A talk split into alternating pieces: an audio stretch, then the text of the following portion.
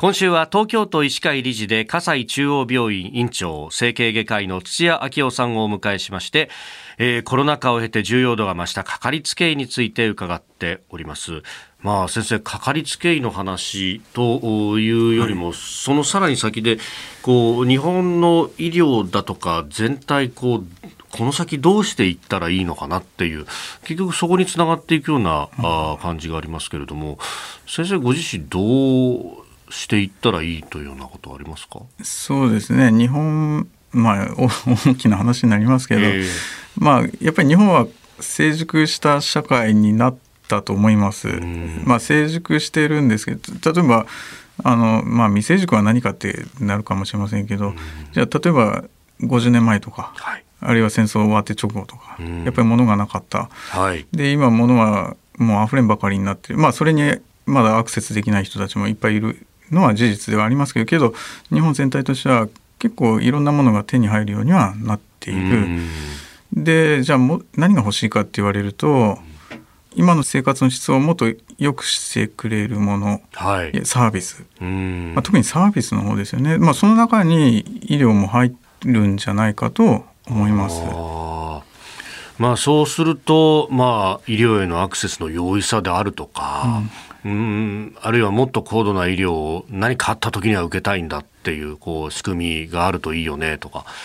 まあ、そういう、うね、まあ、でもそうなると、あれですよね、流れとして、まあ、医療費、ある一定程度はかかる話になってきちゃうと。そうですね。やっぱり質のいいものを、えー、受けたい、あるいは提供したいってまあ、双方が思うんであればやっぱりお金の話になるわけです。でお金を今はどうするっていうのがですね、はい、どうにもこう煮詰まっちゃってるんじゃないかなって思い個人的には思っています、まあ、特にその税金の話ですね、まあ、確かにその全体の均衡点を探るみたいなのが本来は政治の役割だったりするはずですけど、うん、だからこういったサービスが欲しいんであればそこにお金をが必要だ。じゃあそのお金はどうするんだそれはみんなで出すんであれば税金っていう話になるんですけど、うん、なかなかその税金について、えー、政治家が言うのは、まあ、自分のその政治家としての、はい、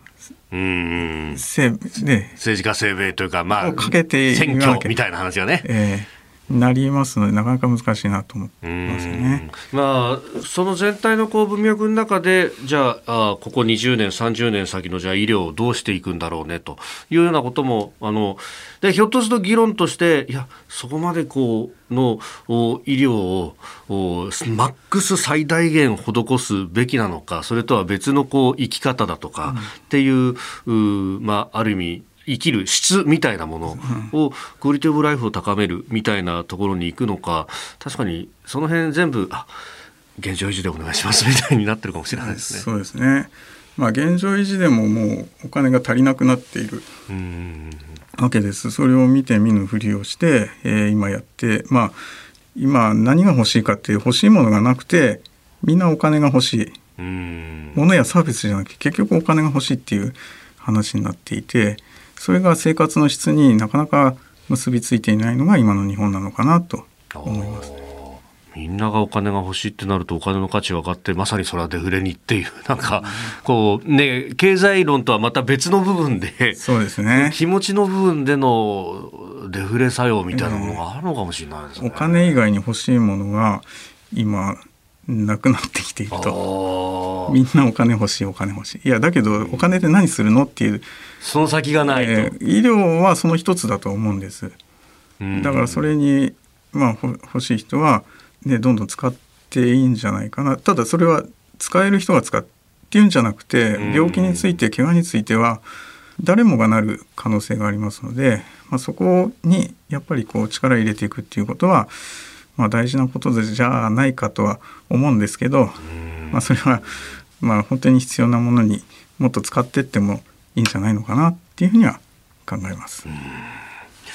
えー、今週は葛西中央病院院長土屋明夫さんにお話を伺ってまいりました、えー、なんか生き方とかねそういうようなところも含めての最後哲学的な話にもなってきましたが、えー、先生一週間どうもありがとうございました、はい、ありがとうございました